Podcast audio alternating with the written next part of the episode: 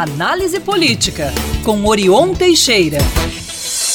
Olá, Orion. Muito bom dia para você. Bom dia, Luciana, Lucas e ouvintes espectadores da Band News. Prazer voltar a falar com vocês. Bom dia. Você sabe, né? O prazer sempre todo nosso. Orion, a gente volta a falar da dívida de Minas com a União, a gente volta a falar do regime de recuperação fiscal. Eh, Zema vencendo aí, digamos, a, a primeira batalha na Assembleia?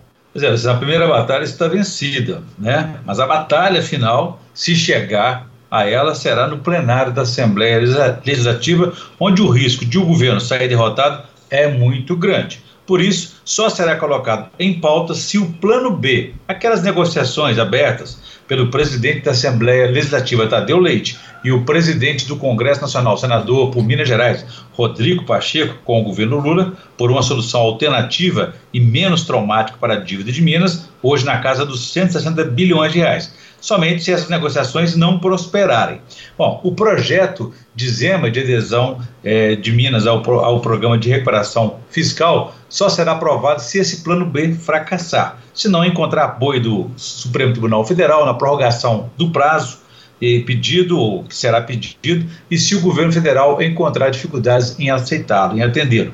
O fato é que há mais de 10 dias que o governador Zema é, considerou positiva a proposta até agora, não há notícia de que tenha formalizado o pedido de prorrogação do prazo junto ao Supremo Tribunal Federal. Dois secretários de Estado, é, Gustavo Aladares de Governo e Gustavo Abota da Fazenda, foram ontem a Brasília e podem ter tomado iniciativa, embora essa, esse assunto seja de competência da Advocacia Geral do Estado, recorrer ao Supremo Tribunal Federal.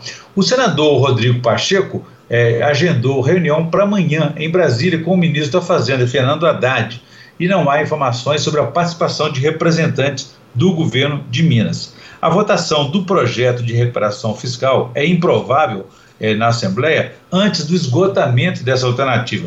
Primeiro, porque depende do presidente da Assembleia, Tadeu Leite, para ser pautado. Segundo, porque a maioria dos deputados tende a votar contra hoje. Se antes do surgimento do plano B, da proposta alternativa. Os deputados já estavam constrangidos em votar a proposta oficial, agora, com a possibilidade de alternativa menos grave para os servidores públicos e para o patrimônio público, é que não votarão mesmo a favor. Além disso, a oposição já se preparou e vai apresentar aí mais de 3 mil emendas para ganhar tempo e tentar impedir a aprovação da matéria caso ela seja levada em plenário. Então a contagem é regressiva e para ser aprovado restam aí 14 dias apenas. Sim, agora, Orion, uh, falando ainda do nosso bolso de impostos, né? Agora do nosso, porque a dívida do Estado com a União também tem a ver conosco, né, com a população. Mas vamos lá. Bom, para contrapor aí a reforma tributária, uh, o governo estadual pensando em novos impostos,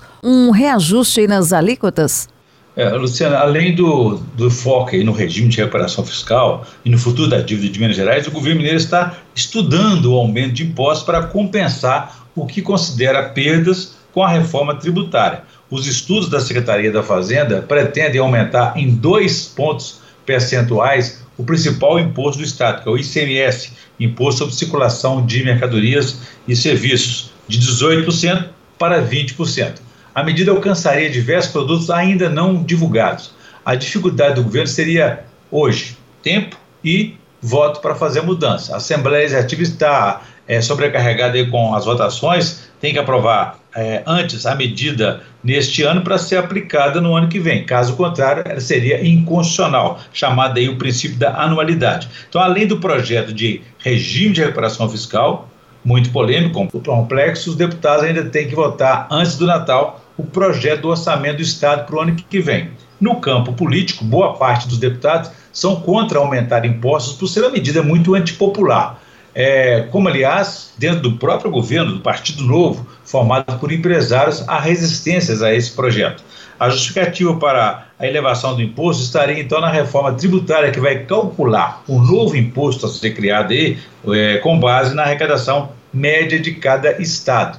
No dia 20 de novembro passado, secretários da Fazenda das dos estados que compõem o consórcio integrado Sul-Sudeste, né, do qual Minas faz parte, divulgaram a carta defendendo esse aumento. Eles justificam a proposta em possíveis distorções arrecadatórias proporcionadas pelo atual, pelo atual texto da reforma tributária que está tramitando no Congresso Nacional. O secretário da Fazenda de Minas, Gustavo Barbosa, é um dos signatários dessa carta.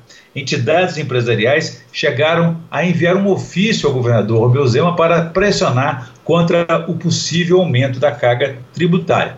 Em setembro passado, como já informamos aqui, Romeu Zema sancionou lei que aumentou o ICMS que incide sobre os produtos considerados supérfluos, como cerveja, cigarros e smartphones, é, em, é, em, dois pontos percentuais. Na prática, o tributo é, desses bens subiu de 25% para 20, 27% a partir de 1 de janeiro do ano que vem. Orion, e a gente estava falando aqui mais cedo também, o governo anunciou a escala do IPVA já a partir de janeiro, é, após dois anos com pagamento a partir de março. E a gente estava especulando por quê. Acho que tem talvez relação com essa necessidade de, de, de caixa, né? De ó, arrecadar, arrecadar logo no começo do ano, porque vai saber né, o que, que vai acontecer com esse regime, né? O que, que você acha? Exatamente. Existem medidas aí também, inclusive, para amparar os pagamentos dos, dos, das gratificações natalinas, 10 terceiros salário dos servidores, né? Hum. E início de ano também tem muitas despesas aí acumuladas para salário dos servidores e o risco de não haver, então, o futuro dessa dívida de Minas, o futuro do regime de recuperação fiscal, em que Minas teria dívidas a arcar aí logo no início do ano com essa dívida que não é paga há cinco anos. É, a conferir e separar o dinheiro já para janeiro aí para o sua BMW, Orion. Orion, até sexta. Sexta-feira você está aqui, inclusive? Feriado em Estaremos juntos aí. Olha, então né? tá.